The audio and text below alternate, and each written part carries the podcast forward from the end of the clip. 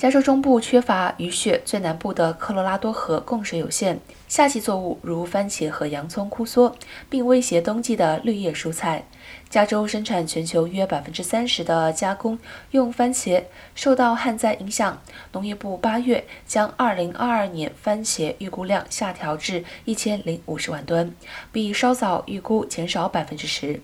加州粮食与农业委员会主席卡梅伦表示，目前没有足够的水浇灌所有的农作物，食品杂货价格持续看涨，日常支出压力雪上加霜，肆无止境。今年食品价格上涨已让全美通货膨胀率飙升至四十年新高，如今加州干旱可能进一步推高食品价格。